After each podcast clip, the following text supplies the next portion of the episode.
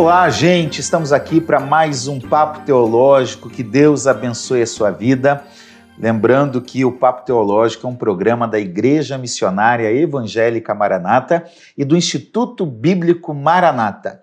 Você pode conhecer um pouquinho mais sobre nós nos acompanhando por meio das redes sociais. Você pode se inscrever no, no Instagram, no Facebook, acompanhar a Maranata, acompanhar o IBM. Você também pode se inscrever no YouTube e assinalar o sininho para receber os nossos vídeos. E assim você estará por dentro de tudo que está acontecendo em nossa programação. Hoje nós estamos aqui para continuar a parte 2 do tema A Trindade Santa. Deus é um, são três pessoas, uma pessoa, três deuses. Como funciona isso? Nós estamos aqui para dar continuidade. Se você ainda não assistiu a parte 1, volte um pouquinho para esse vídeo, volte, assiste o anterior para você conseguir entender toda a dinâmica do nosso programa. Estamos aqui mais uma vez com dois pastores amigos, pastor Patrick, da Igreja da Tijuca. Tudo bem, pastor? Tudo bom, pastor Assir, pastor Ayrton, você que está conosco. Vamos continuar a segunda parte, falando sobre esse tema bíblico, essencial da fé cristã, e que tem relevância prática nas nossas vidas. Que Deus nos ajude. Amém. Pastor Ayrton, da Igreja do Recreio, tudo bem, pastor Ayrton? Amém, tudo bem. É um prazer mais uma vez estarmos juntos e suplicando a graça de Deus para nos ajudar. Muito bem, eu sou o pastor Assir, da Igreja do, de Caxias. Uh, você pode colocar aí os seus comentários, as suas dúvidas e perguntas uh, no próprio vídeo. Há um espaço ali para você escrever e nós, assim que lermos, vamos responder a você, tá certo? Para iniciar, gente, vamos orar pedindo a graça de Deus para falarmos de um assunto tão difícil, né? tão desafiador. Pastor Ayrton, ore por nós e ore por quem está assistindo também. Amém. Muito obrigado, Deus, por mais esse dia. E agora, Senhor, por estarmos nesse programa, crendo que vidas serão abençoadas. Então, nos abençoe, Senhor, nos dando direção e a todos, os ouvintes em especial, dando entendimento. Nós suplicamos isso e agradecemos em nome de Jesus. Amém. Muito bem. Meus queridos, nós no, no, programa anterior tratamos de aspectos históricos, conceituais sobre a doutrina da Trindade, tá? ah, os movimentos que surgiram na história, enfim. Agora, eu acho que a gente teria que partir para um segundo momento importante, que é um olhar para a Bíblia. Afinal, a fonte da nossa teologia é a Escritura Sagrada, tá certo? Então, como nós podemos perceber, e essa é a minha pergunta inicial a vocês, a presença da Trindade nas Escrituras Sagradas, começando, obviamente, por uma questão de ordem cronológica eh, e canônica pelo Antigo Testamento. Né? Como nós podemos olhar e perceber a, a, a revelação da Trindade, a doutrina da Trindade no Antigo Testamento? Pastor Ayrton, por favor, nos ajude aí falando um pouquinho sobre isso. É, no Antigo Testamento, nós percebemos a Trindade já no início, na abertura. Né? Gênesis 1, onde no princípio Deus criou. A palavra Elohim ali, a ideia de plural. Então, já na abertura, a Bíblia já abre, não claramente, que o Novo Testamento é a revelação plena, mas nós já vimos que existe uma pluralidade. Já existe uma revelação incipiente, Isso, iniciada inicial. e que vai progredindo, né? o que a gente chama de revelação progressiva. Revelação progressiva. E nós vamos acompanhar daqui a pouco os textos durante todo o Antigo Testamento. A gente vai vendo é, é, essa revelação da divindade se manifestando de forma plural. E aí definida no Novo Testamento. Né? Ah, quando a gente tem, por exemplo, o tetragrama, que, que é a expressão que a gente diz Jeová ou Yahvé, né? Sim.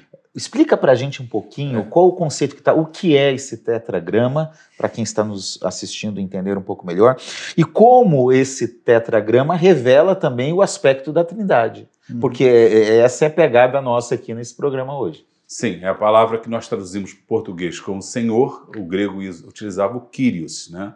Kyrios. O tetragrama chamado tetragrama, já diz, são quatro letras. Então, o judeu... Consoantes. Consoantes. O, é, mais ou menos em 800 depois de Cristo, que criaram os sinais vocálicos para dar essa ideia melhor de, de sonorização. Só que o judeu não falava o nome de Deus, baseado em Êxodo. Não tomaram o nome do Senhor de Deus em vão, então eles passaram a não pronunciar. Como você perdeu a pronúncia, como falar as quatro consoantes. Então, na Idade Média, nós colocamos. Nós, eles colocaram a, as, as vogais do Você outro. estava lá? Não, não estava. né? Vo- colocaram um, um outro nome de Deus que é Adonai. Então a ideia, ó, olha, o tetragrama, o som das consoantes deu Adoná, Jeová. E aí as vogais de Adonai, que é um dos nomes de Deus, com o tetragrama, nós falamos Jeová ou Yahvé. O J ele vem na Idade Média também, mas a ideia, a letra é Iod. Essa primeira letra é Iod, é o som de I. Então Yahvé seria talvez uma pronúncia melhor. Então quando a gente fala Jeová, Yahvé, a gente está falando desse nome que na Bíblia é comum traduzir como Senhor. Então, quando a gente olha lá a palavra Senhor, normalmente, em vários versículos, está, é o tetragrama sagrado. Tá, o- o- é básico para nós que o uso do tetragrama para se referir ao Pai é, é comum no Antigo Testamento, né? Principalmente, como já falamos, é uma revelação incipiente sobre a questão das três pessoas.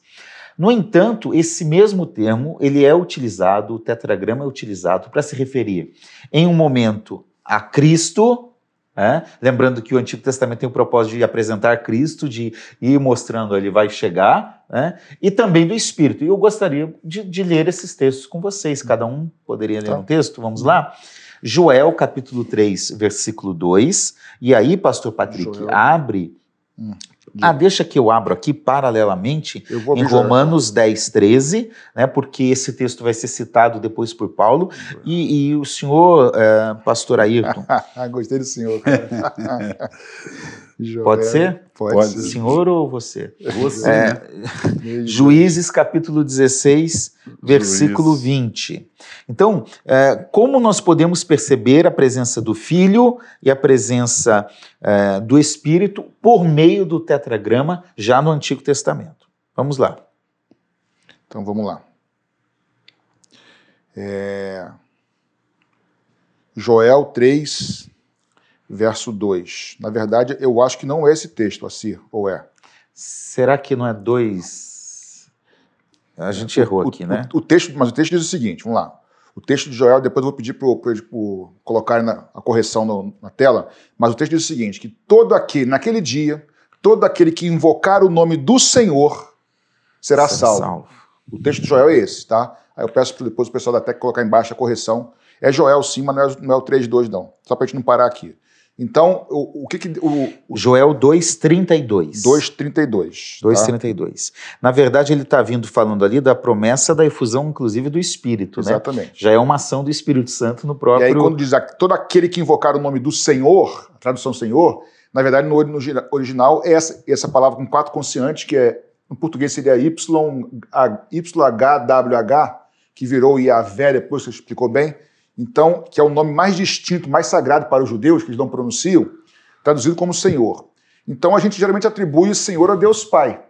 Só que lá em Romanos, quando Paulo usa uma alusão a esse texto de Joel, aquele dia, todo mundo que invocar o nome do Senhor está falando de um, de um tempo escatológico na tribulação que Jesus voltará e todo aquele que invocar o nome do Senhor Jesus será salvo.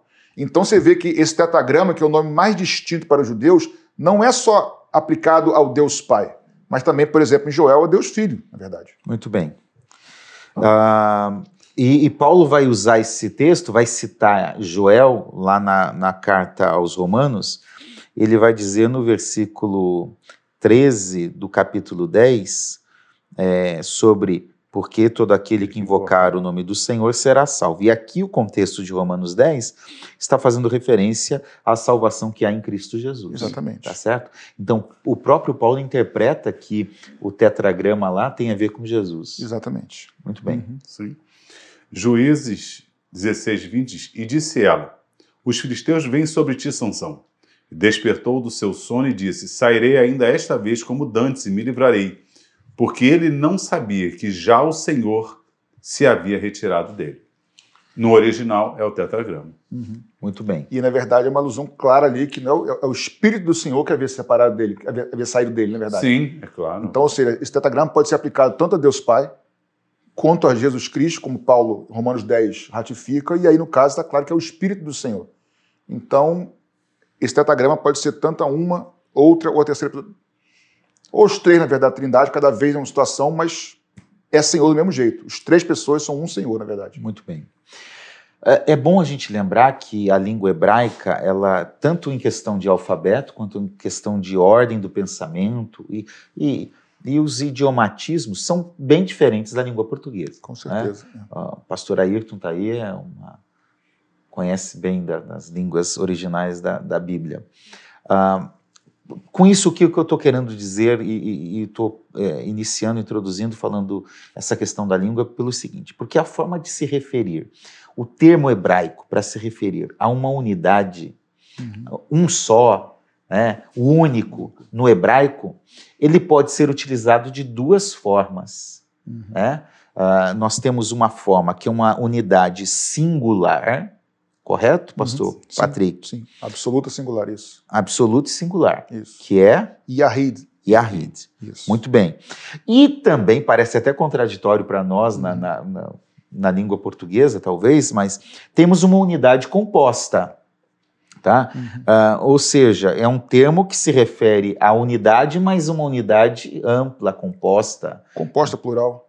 Plural, é. né? parece meio estranho, mas é, mas é. é, é, isso. É, é errado. Errad. Yahid é uma, é uma, é uma unidade singular e uma unidade plural é Errad. E sempre que se refere a Deus, usa-se Errad e nunca Yahid. Interessante. Então, o, o, o, versículo mais conhecido do judaísmo, que fica lá na, na, na Mezuzá, né? Mezuzá. É, ele ele é, ouve, ó Israel, o Senhor vosso Deus é o único Senhor, né? O único. Que é errado. Que é errado. E aí a gente em Gênesis, quando fala da, do homem e da mulher, fala lá, deixarão, os dois serão um errade. É. E, e, as duas pessoas não passam a ser uma pessoa só. É. Tem um texto também em Esdras que diz que o povo se uniu todo como um errade. Quer dizer, o povo não passou a ser, era uma unidade composta. Uhum. A ideia é Então, é interessante isso, é né? Interessante. Porque na própria expressão do termo da palavra já dá essa ideia uhum. de algo plural e não algo singular, individual, né? Plural, mas em unidade. Plural em unidade, Exatamente. claro, claro.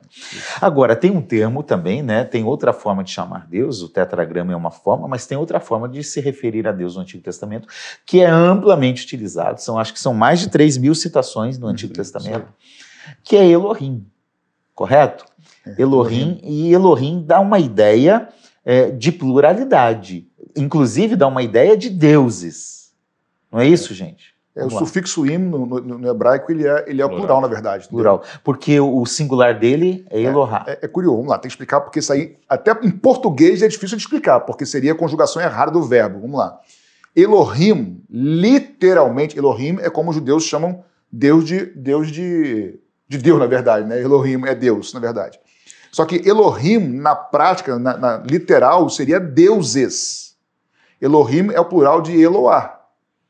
Então, é, eles falam, é, chamam Deus de Elohim para uma pessoa só, para um Deus só, mas na verdade é um plural. Então, tanto o Deus do tetragrama, o Deus Yahvé, o Deus bíblico é chamado de Elohim, quanto os deuses falsos, por exemplo, das nações, também são chamados de Elohim também.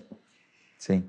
Porém, aí no caso, lá vou pegar o texto que o pastor Ayrton citou lá de Gênesis 1. É, aí eu vou tirar uma daqui, tá? Bereshit bara Elohim. Ah. só sei disso de hebraico só. que no princípio Deus criou esse Deus é Elohim. Sim. E Elohim pode ser Deus, que ele pode ser não, é deuses. Em português seria, no princípio, deuses criou. Porque o verbo criar, bará, está no singular. Teria que ser barim. Exatamente.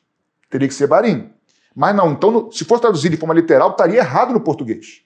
Porque seria, no princípio, deuses criou. O que quero dizer com isso? Que não somente no nome Elohim de Deus já tem uma pluralidade, ou seja, não é só questão do único, do Yahid e Errad. Já tem questão do, do, do, Elohim, que é plural, como também sempre que aparece o Elohim para Deus, Criador, o verbo que está junto com ele sempre é no singular. Mas quando falam dos outros deuses, o verbo está no plural. Vamos lá. em, em 3 mil citações, uh, cerca de 2.800 tem a ver com o Deus do mesmo tetragrama, Deus de Israel. O Deus verdadeiro. Sim. O Deus verdadeiro. Isso. Cerca de 180 situações, citações, melhor dizendo, são para se referir aos deuses de forma geral. Por exemplo, Êxodo 23, não terá outros deuses. Ali também é Elohim. Também Elohim também. Então, é, o próprio termo já demonstra que ele pode ser utilizado para uma pluralidade realmente de deuses ou para triunidade do próprio Deus. A pergunta é, por que que no original, em- uma pergunta para pensar, por que que no original, em hebraico, não se usou Eloá em vez de Elohim, direto? Verdade. Verdade, Se- se- seria, linguisticamente falando, o correto. o correto. Mas já existe, já existia, e, e- e obviamente que a escritura é inspirada, por trás já existe uma inspiração que um dos princípios da hermenêutica é a revelação progressiva. Lógico, meus irmãos, que os judeus não entendiam a trindade lá. Até hoje não creem nisso. Aliás, um parênteses interessante, os judeus veem isso e eles sabem disso. Eles olham para os textos em original, conversando com uma professora de, de, de hebraico, que ela é judia, inclusive, e ela me disse o seguinte, aqui na nossa igreja, que para um judeu, eles oram Elohim, eles entendem que é plural. Eles oram, eles oram para a conjugação do verbo no singular com plural, eles entendem isso, mas eles têm de maneira. O Deus transcendente, o Deus, tempo, o Deus atemporal, o Deus temporal e o Deus que transita entre uma coisa e outra. A gente entende isso de maneira muito mais específica e clara, que é o Pai o fi- que, que não, não entrou no tempo, o Filho que encarnou entrou no tempo, no temporal, e o Espírito que transita. Então, assim, eles têm parte da revelação, mas sem o Novo Testamento, sem acertar Cristo, não tem como entender. Então, assim, nós temos a questão do Elohim plural e não Eloá, mas sempre, de, de novo, que é para falar do Deus Criador, o verbo é conjugado no singular. Quando é outros deuses, Elohim, aí o verbo é plural. E, e tem alguns momentos, gente, que até no discurso, na fala de Deus é, que está narrada nas Escrituras, se usa a, plu- a pluralidade. Né? Podemos Tanto lembrar. no original como em português também. É, tanto no tradução. original quanto em português. A gente pode ler em português aqui agora. O Até tempo de hebraico já acabou. Ele acabou. É. Ah, mas, é, deixa eu só fazer um, um parênteses importante nisso aí. Outro nome de Deus, que é plural, e quase ninguém sabe, os dicionários traduzem como Senhor, é Adonai. Que a gente, que o judeu não fala o tetragrama, mas ele substitui, chama de eterno, porque é o verbo ser ali, né?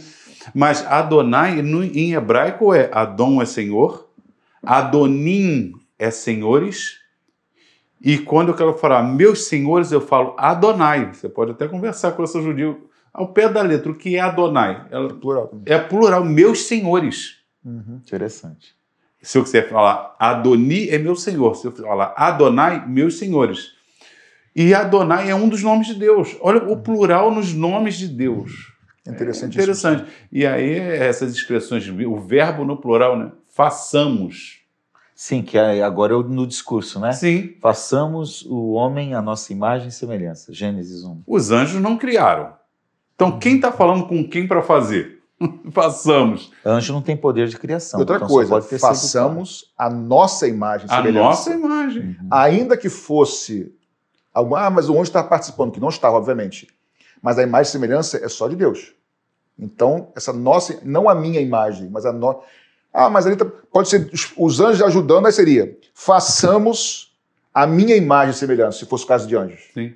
Mas é façamos a nossa imagem, ou seja, a imagem de Deus, a imagem divina. Então, existe uma pluralidade também no discurso, porque No contexto de Babel, em Gênesis 11, também podemos dizer que ele é um discurso... venhamos, desçamos, Desçamos, confundamos. também é plural, direto, certo. entendeu? O que mais que a gente pode perceber no Antigo Testamento é a própria bênção sacerdotal, correto? Podemos ver ali, por inferência, uma manifestação da Trindade?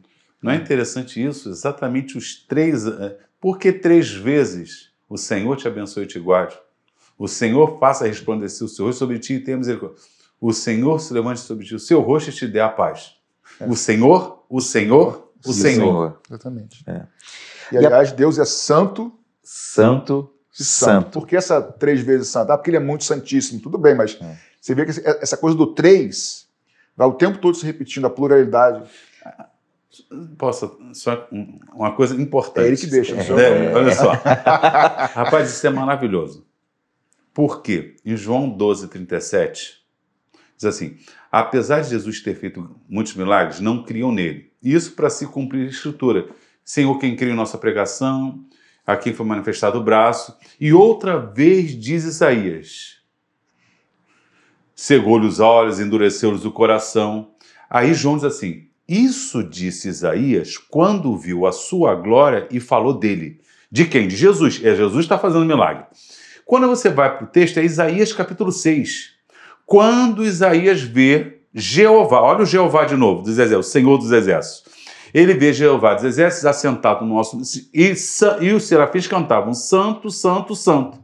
E aí Isaías vê a glória dele, vou perecer. Lá diz que ele viu a glória de Jeová. Quando você vai para o texto de João 12, João diz que isso foi dito por Isaías quando viu a glória de Jesus.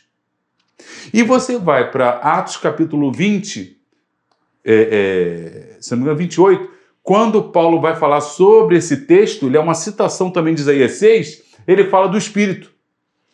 E lá, olha só como é tremendo, e lá fala Santo, Santo, Santo. E João 12 fala de Jesus, Atos fala de, do Espírito, e, e, lá o Pai, o Filho e o Espírito Santo. Ah, eles vão dizer, os judeus vão dizer que é, é plural de intensidade. Mas, gente, por que, que essas digitais estão lá? Santo, Santo, Santo. As três bênçãos Senhor, sacerdotais, Senhor, Senhor, Senhor, Senhor. Ayrton, não é aqui também que tem o plural majestático que eles se referem, não é? Sim, é a plural majestático, intensidade. Até eles vão dizer esse plural, né? Vossa majestade. Você não fala vossa majestade? Uhum. Você fala vossa, olha só plural. Aí eles querem dizer que é essa questão, de como se fosse a majestade é tão grande que a gente usa um plural. Mas não é exatamente Mas porque... a majestade realmente é tão grande assim. Só que, só que não é só isso. Não é só isso. Aí tem a questão da revelação progressiva. Eu entendo que você vendo só o Antigo Testamento, Pode Você- ficar. você não, tem uma tá revelação completo. completa, obviamente, mas você tem a pluralidade. Você- vamos de novo, nós temos o Yahid e Erhad, nós temos o Elohim plural, o verbo conjugado no plural ou no singular, nós temos o tetragrama. Então tudo vai colaborando. Obviamente que só no Novo Testamento isso vai ser, vai ser o quebra-cabeça vai ser encaixado. As peças estão lá de- desde o Antigo, mas no Novo é que vai ser encaixado. Agora, rapidinho, pastora é, Tudo. o Ayrton falou sobre essas digitais, né? As digitais desse, desse, desse Senhor, que o Senhor te abençoe, que o Senhor, o Senhor, Santo, Santo, Santo, elas não são só bíblicas, elas estão na criação de Deus. Por exemplo, a criação inteira, ela é, vamos chamar aqui de três em um, tá? Nós temos o tempo, passado, presente e futuro. Nós temos até o estado da matéria que a gente questionou isso na- no primeiro programa, sólido, líquido e gasoso. Nós temos é, o próprio ser humano, alma, corpo e espírito. Nós temos o espaço, largura, altura e profundidade. Nós temos música, eu nem lembro, é, é harmonia, ritmo e alguma coisa mais. São- Melodia. melodia, são três em um. Tudo é o estado, o estado do, o- do átomo, prótons, elétrons e nêutrons. Por que, que esse três em um está em Presente, passado e futuro. Exatamente, do tempo também. Por que, que, tá, por que, que esse Está três em em tudo. um Na cria- Está, está em tudo, na criação? Porque Deus deixou a sua, a sua digital. A, a criação parece com o Criador. Obviamente que ela foi deturpada por causa do pecado, caiu. Mas está aí. Essa questão do três em um está em tudo que é lugar. Você começou falando aí nessa parte sobre que no Novo Testamento se planifica isso. Vamos para o Novo Testamento então? Vamos. Um texto básico que eu acho que a gente pode começar é João 3,16. Sim, Deus amou o mundo. Deus aqui, eu creio que está se referindo a Pai, Filho e Espírito. sim. O, o- a- o Pai, o Filho e o Espírito, como três pessoas, um só Deus, amaram o mundo e enviam o seu Filho, e enviam Jesus aí para encarnar, enviam uma das pessoas da Trindade para encarnar, Ah, ah, para que todo aquele que nele crê não pereça, mas tenha vida eterna, né? Esse é um texto que nós podemos dizer, é, é- é o próprio Deus enviando o, o Filho, Uhum. correto? Podemos se referir a isso? Podemos? Sim. Sim. Que mais? O Pai e o Filho também enviam o Espírito Santo. Nós temos textos disso. No, no- É, tem textos que falam que o Pai que envia o Espírito Santo, tem textos que falam que o Filho. por- Vamos ver, João 14, 26 e João 16, 7. Deixa eu ver. João, É, uma hora é o pai que envia, outra hora é o filho que envia. João como uma- 14. Relação harmoniosa entre as três pessoas da Trindade, né? João 14. E Jesus fala isso no mesmo discurso. No mesmo discurso. no discurso É o mesmo discurso É que João ele tá 14, o quê? que Você falou? João 26. 14, 26. 26. fazendo. 14, 26. Deixa eu ver, eu tenho que ir cá. 14, 26. Mas o Consolador, o Espírito Santo, que o Pai enviará em meu nome, esse ensinará a vocês todas as coisas e fará com que se lembrem de tudo o que eu lhes disse. Então, aqui o Pai o Pai envia. está enviando. O Pai envia e em nome de Jesus. É. Jesus. Ah. E no mesmo discurso, Jesus diz assim: Todavia digo-vos a verdade, que vos convém que eu vá. Porque se eu não for, o Consolador não virá a vós. Mas se eu for, enviar-vos-ei. Muito bem. Eu vou. Ficou difícil isso aí. né? É, mas eu, vos-ei. eu enviarei. Esse é- Eu enviaria mais fácil, né, cara? Acha a Nova Almeida aí. Ah, eu acho que tem um, um cenário bíblico ah, muito bonito que claramente fica presente a Trindade ali, que é o no batismo de Jesus. Sim. Né? O Jesus encarnado, Deus encarnado em Cristo ali em Jesus, sendo batizado, uma voz que fala do céu, este é o meu filho amado, que eu Uhum. tenho prazer, e o Espírito desce sobre ele em forma Uhum. corpórea de pomba. Exatamente. né? O que acabaria com o modalismo. Aquela ideia, né? Um ver no antigo, ver no novo, ver. Forma... Não, Uma- uma os três só, ao mesmo é. tempo. Exatamente. Você imagina ali o Jesus, ele sendo batizado, ele fala com ele mesmo e ele desce como pombo sobre ele mesmo. Ele Não- dizendo, não tem você é meu filho amado. Quer dizer, eu me amo. Eu sou teu filho, tu é meu pai. E vou até dar um sinalzinho aqui na cabeça, É. né? E, e interessante que ele é batizado com essa manifestação da Trindade, ele ordena a igreja a realizar o batismo eh, Em nome Mateus do Pai. em nome do Pai, do Filho e do Espírito que Santo. Exatamente. combateria uma outra heresia, porque não é o Espírito Santo que está em terceiro plano, mas em nome, aí na, na autoridade do Pai, do no- uma força ativa não tem autoridade. Tem que ser uma pessoa ali para ter autoridade. E Jesus, no- em Mateus 28, 19, coloca em pé de igualdade. E de pregar o evangelho batizando em nome do Pai, em nome do Filho e em nome do Espírito Santo. Muito bem. Exatamente. O próprio Jesus fala isso. A bênção apostólica também seria uma 1 Exatamente. Coríntios 13, 13? Aí você vê, né? Vou pegar o gancho lá atrás. Aí, O a Ayrton citou a questão do que o Senhor, a bênção sacerdotal, né? Que o Senhor te abençoe e te guarde, que o Senhor faça, que o Senhor. Mas não está muito explícito. Está ali no novo, que é a graça do nosso Senhor e Salvador Jesus Cristo, que o amor de Deus do Pai e a consolação. Ou seja, no antigo tem lá os três e aqui os três. Só que aqui, lá está Senhor, Senhor, Senhor. No novo está o Filho, o Pai e o Espírito Santo. Né? Gente, então o Novo Testamento não contradiz, ele, ele amplia a revelação do que há no Antigo Testamento. O que nós temos é uma sombra no Antigo, quando a gente chega no Novo, nós temos uma plena revelação. É, no antigo, falando de plural, plural pode ser quatro, podem ser cinco, seis. Teríamos as digitais ali no Santo, Santo, Santo, na benção, mas como o judeu olharia para aquilo dizendo Santo, Santo, Santo, porque, entendeu? Mas no novo nós temos um indivíduo Exatamente. sendo citado, a pessoa sendo citada, quando é, João 14, 16, né? E eu rogarei ao Pai, e ele vos enviará o outro consolador. Até essa coisa do outro, quer dizer, Jesus é um consolador, essa palavra se referindo a ele mesmo depois, e o, o Espírito é um outro consolador. Quer dizer, o Pai, Jesus, pessoas distintas atuando com o mesmo propósito, o mesmo fim. Assim, antes da gente caminhar para frente, é, existe alguns argumentos até filosóficos sobre a Trindade que tem muito interessante a gente destacar aqui. É, como pensar na Trindade? Porque assim, é, são primeiro programa, são três pessoas distintas, mas inseparáveis. Só para recapitular aqui, três distintas, mas inseparáveis. Mesma glória, mesma majestade, mesma essência, Essência. natureza, tá? e um só Deus, um só Senhor, beleza. Então, se Deus é eterno, as três pessoas são incriadas, que nem Atanásio definiu lá. As três não têm princípio, são eternas, mesma natureza. Só que Deus é eterno e os três são eternos. Mas Deus também é amor, por exemplo, não é? Sim. Atributos divinos: Sim. amor, justiça. Por exemplo, Salvador não é uma natureza, porque é função de salvar. Tá? Que nem, por exemplo, é, eu sou arquiteto, certo? Sou arquiteto. Se eu não fosse arquiteto, eu não seria o Patrick? Seria o Patrick. Seria médico. O, a arquitetura é uma função que eu exerço. Embora não exerça mais isso, agora eu sou pastor, enfim. Mas isso é função. Agora, a minha natureza de ser humano, de ser um ser racional, isso aí independe do que eu faço. Então, natureza divina, Deus é justo, Deus é amoroso. Só que, imagina que Deus fosse uma pessoa só. Aí o argumento que eu queria chegar teo, é, é filosófico. Deus não pode ser uma pessoa só. Porque se ele fosse uma pessoa só, atributo de Deus, justiça, amor, Deus é o único ser independente. Deus não precisa fazer nada, independe. Deus não precisa criar. Só que se Deus fosse uma pessoa só, ele precisaria criar para poder amar. Essa é filosofia. Sim, sim. Então, para que Deus seja amor, ele precisa exercer dentro da, da divindade, separado da sua criação, o amor e a justiça, por exemplo. Então, Deus é justo na Trindade. Então, a Trindade, é, ou, ou a pluralidade nesse sentido, é necessária. Porque se fosse um só, é meio complexo isso, pra, talvez, para quem tá. Você para o vídeo, ouve três vezes, você vai entender um pouquinho mais. Mas se Deus fosse uma pessoa só, ele não poderia ser amor nem justiça, porque ele precisaria, nem independente, ele precisaria criar para exercer isso.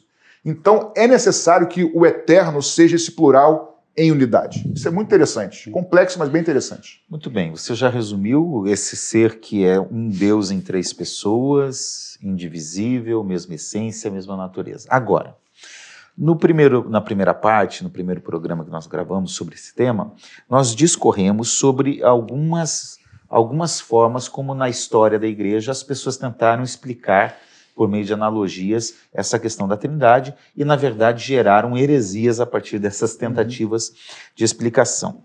Então, a pergunta que se faz, nós já entendemos que é a mesma essência, a mesma natureza, uh, uh, os três são eternos iguais, inseparáveis. inseparáveis, mas no decorrer da história, na teologia, os teólogos, né, os estudantes, tentaram entender, assim, então já que em essência e natureza é a mesma coisa, mas e no mais? E na função? Existe diferença entre elas? Existe hierarquia? Um é maior, outro é menor. Já, já pressupomos que não, hum. mas não parece às vezes que sim. É, em Cristo encarnado, uma pessoa é subordinada a outra. Enfim, o que, que nós podemos entender então disso? Para tanto, nós teríamos duas opções aqui que eu acho que vale a pena a gente é, relembrar uma, que é a questão da subordinação. Uhum. Então, tem duas ideias uh, para responder isso. A primeira, sim, uh, existe uma subordinação entre as pessoas da Trindade. O Filho é subordinado ao Pai, o Espírito também. A outra é de uma autoridade equivalente uhum. entre as três pessoas. Né? Vamos lembrar rapidamente que vale a pena essa questão da subordinação na Trindade. O que, que dizia essa doutrina, pastor? É, essa doutrina também, é, por alguns, é chamada como gradação. Né? O que, que eles definem, na verdade? Que existe uma. É, entre as três pessoas da Trindade, eles, essa, é, eles não entendem que exista uma subordinação. Melhor, eles entendem que existe uma equivalência de essência, de natureza, tá? que os três, por exemplo, são Deus. Eles não, eles não é, é, questionam a divindade de Jesus, nada disso creem na geração eterna de Jesus, até aí está tá com, a, com a igreja, só que eles creem que existe uma subordinação eterna, por exemplo, do filho para com o pai. Em outras palavras, para ficar mais explícito. Quem crê nessa, nessa, nessa doutrina da, da subordinação entende que na eternidade, ou seja, ontologicamente, Jesus sempre foi. Vamos tirar o nome de Jesus a segunda pessoa da Trindade sempre foi subordinada à primeira pessoa da Trindade. Tá? Então, tirando o nome de Jesus, Pai, Filho e Espírito Santo. A segunda pessoa sempre foi subordinada à primeira pessoa, assim como a terceira pessoa, é, Espírito Santo, sempre foi subordinada à segunda e à primeira. Não estamos falando que nós cremos nisso, né? estamos falando apenas o que essa linha de, de doutrina, de teologia, entende que existe. Porém, o que, que eles argumentam? Eles argumentam, eu estou falando, você pode me interromper e me ajudar, tá? Que a subordinação, embora seja eterna, ou seja, Jesus sempre foi subordinado ao Pai, é uma subordinação não de natureza, porque é a mesma natureza, mas é uma subordinação funcional. E aí que tem um problema, daqui a pouco eu falo sobre isso. Então, é como eles definem, tá? Já antecipo que eu acho que, acho não, eu e nós não cremos nessa teologia, mas existe até hoje é, muitos teólogos, até conceituados, de, que, com teologia sistemática muito conhecidas, que defendem a subordinação eterna do Filho ao Pai e do Espírito Santo ao Filho e ao Pai. Então, nessa doutrina, teria uma hierarquia, sim, embora os três façam parte do mesmo Deus, uma hierarquia chamam eles de funcional. Mais ou menos por aí. Não sei se foi claro ou sim, não. Né? Sim, sim. A ideia é a mesma essência, a mesma natureza, uh, mas que na eternidade, porque aqui eu acho que o termo, para a gente entender bem e, e diferenciar do próximo, na eternidade já foi estipulada uma hierarquia, uma funcionalidade em que um na prática se torna inferior ao outro. Funcionalmente é subordinado inferior ao outro. Não em essência, mas funcionalmente, segundo eles definem. Isso. Muito bem. Alguma coisa a complementar? Eu não consigo entender, porque se, se, se, tiver subordinação, um é maior do que o outro, não, não cabe.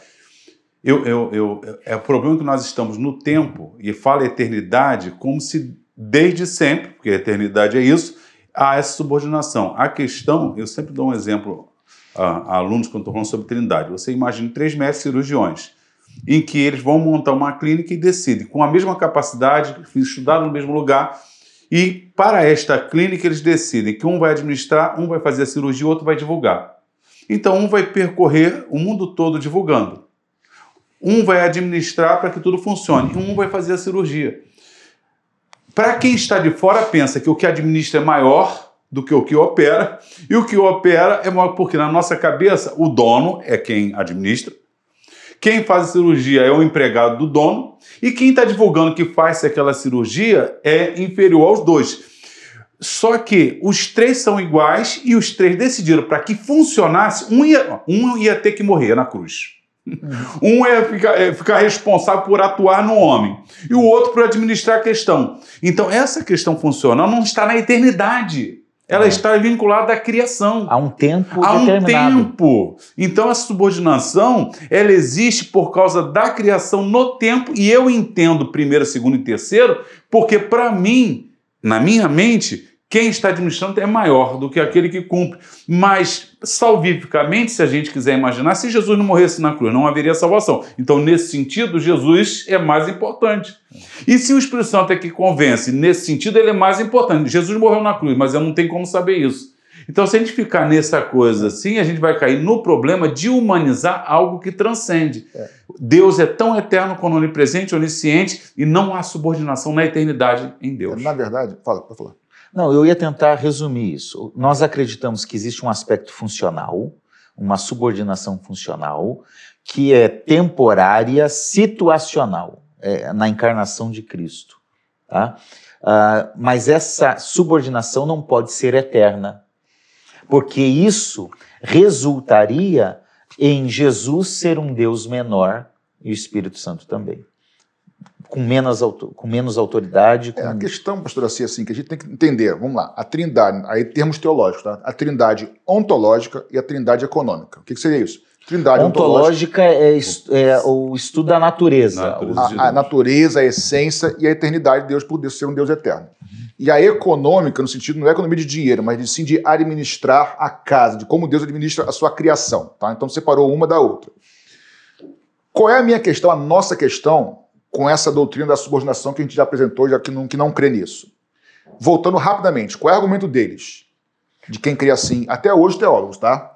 Vou repetir de maneira bem rápida em um minuto. Eles creem que ele, a pessoa 1, um, a pessoa 2, a pessoa 3, Pai, Filho e Espírito Santo, são iguais em essência, iguais em natureza. Até aí estamos juntos.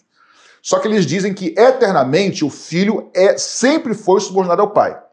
E eles falam que não em essência, para não contradizer-se. Mas eles falam que apenas em função. Aí está a questão. Estão querendo conciliar coisas que são inconciliáveis. Por quê?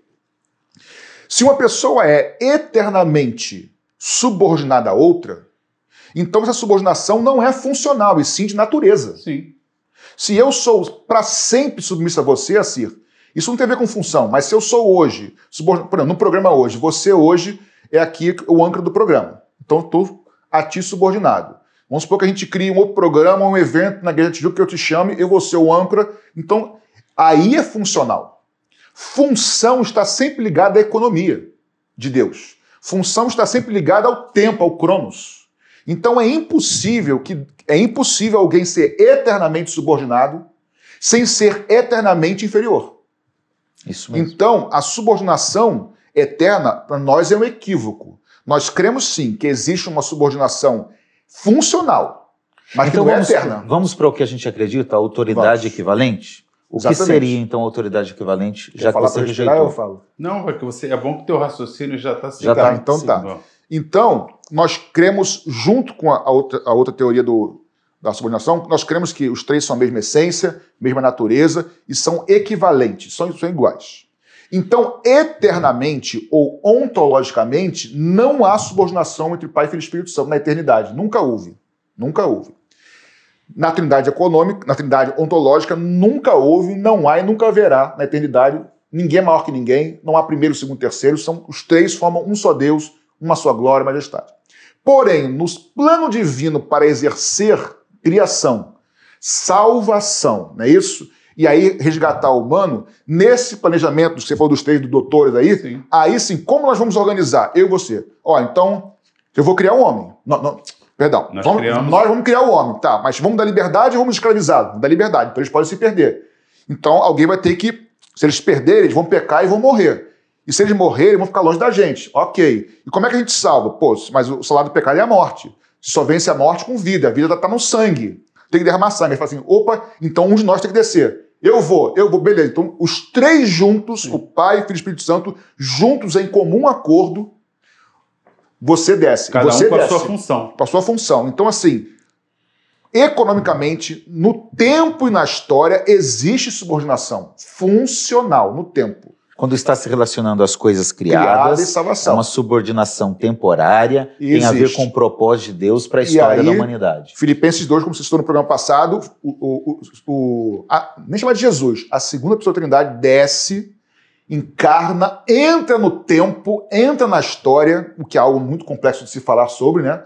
Entra na história e ele- quando ele entra, lá o anjo aparece a Maria e fala assim: Maria, o Espírito de Deus te envolverá e o que será gerado em ti será do Espírito.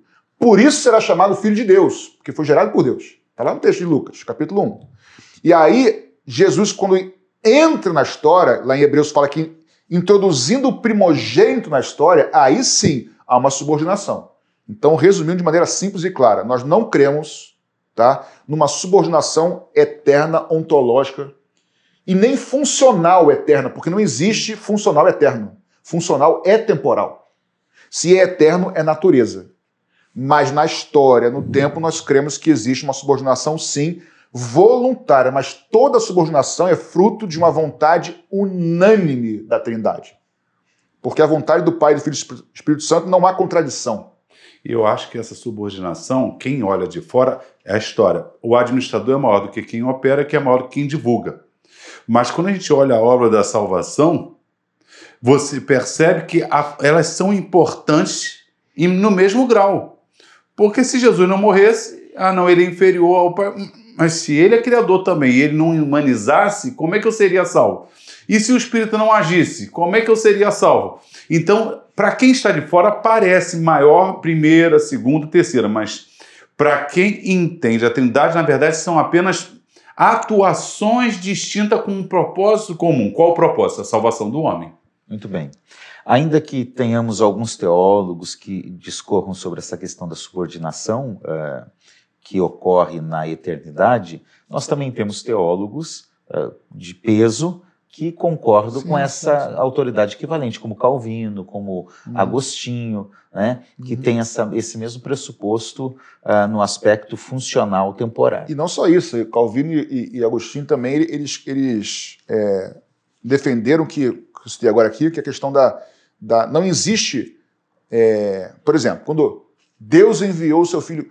Quando o, o, o pai vê o filho, por exemplo, quando o filho vê ao mundo, melhor dizendo, não foi assim: você vai, meu filho. Contra a vontade do filho.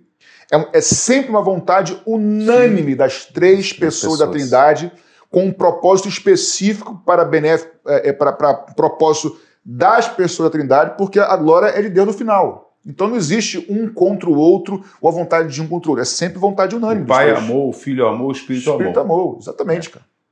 Entendeu? Muito bem. Então, ainda que às vezes apareça, como por exemplo lá no, no ID de Mateus 28, né? é, batizando em nome do Pai, do Filho e do Espírito Santo, apareça essa ordem mais comum, Pai, Filho e Espírito Santo, nós também temos, biblicamente falando, no Novo Testamento, 2 Coríntios 13, 13, na bênção apostólica, essa ordem está invertida. Exatamente. Né? A ordem não é, a não graça é de hierarquia. Jesus. O amor de Deus. E tem uma outra passagem que acho que é Pedro, capítulo 1, também fala é, a presença de Deus Pai. Aí é, fala do Espírito e depois fala na, na, na, no resgate do sangue de Jesus. A ordem já inverteu, é Pai, Espírito e Jesus. É Pai, Filho e Espírito Santo, às vezes Pai, Espírito Santo e Filho, e às vezes Filho, Pai, Espírito Santo. Ou seja, não, essa ordem não é hierarquia. Não é hierarquia. Muito bem, gente. Vamos para a nossa conclusão, então. Ah, como você viu, é um assunto polêmico. Eu acho que foi o, o, o, o papo teológico mais desafiador que nós fizemos até hoje. Foi esse, não foi não? Ah, creio que se não foi o, o mais É um desafiador, dos. foi um dos mais desafiadores, né? É um assunto difícil que a mentalidade humana não consegue eh, racionalizar de uma forma clara, fácil, mas é uma verdade revelada nas Escrituras. É como Deus decidiu se revelar e cabe a nós aceitar pela fé. né? O que mais nós temos aí para concluir? Quer deixar alguma palavra final aos nossos leitores? Leitores não, aos nossos é, Telespectadores. telespectadores. Será que usa esse termo ainda? Acho que não. Nosso aos ouvinte. nossos amigos e irmãos, que Irmãos, estão nos é assistindo aí. nesse momento. né? Não, eu- o que eu digo é o seguinte: as escrituras revelam como Deus é, revela o futuro, revela como seremos. Eu, o que é a ressurreição? Como é que vai ser corpo glorificado? Eu, eu tenho noção do que a Bíblia diz, mas eu não experimentei. Mas eu creio. A Bíblia diz que os demônios creem que Deus é um só e estremecem. Aqueles seres espirituais que seriam assim, mais, mais entender, eles creem que. Deus- porque se Deus transcende a criação, ele transcende inclusive aos arcanjos, serafins, querubins. Eles também ficam maravilhados. Como é que eu posso saber como Deus é? Ele tem que dizer. Como é que eu posso saber como vai ser o futuro? Deus tem que dizer. Como é que ele vai dizer como o homem vai ser no futuro? Ele tem que dizer. Uma coisa é verdade, tudo que ele disse até hoje que já aconteceu, nós sabemos que é exatamente assim. Olha, se ele não tem mentido no que disse, não menti- mentirá para nós do que vai ser. Muito bem. Exatamente. Bem, eu acho que, na verdade, assim, eu penso que, na verdade, primeiro, é claro nas Escrituras que é assim como Deus se revela, como um Deus trino, ou triuno. Tá? Então, assim, é claro nas Escrituras, uma revelação progressiva. Então, não vejo é, dificuldade de, de, de aceitar e de crer pela fé, com evidências bíblicas claras. Agora, evidentemente, o natural, não só biblicamente, na natureza, na, como se na, na criação, está tá impregnada, está marcada de inúmeras três em um. Agora, é evidente que o natural, ele, ele, ele demonstra o sobrenatural, mas de maneira limitada, obviamente. Então, assim, nós vamos entender tudo sobre a Trindade?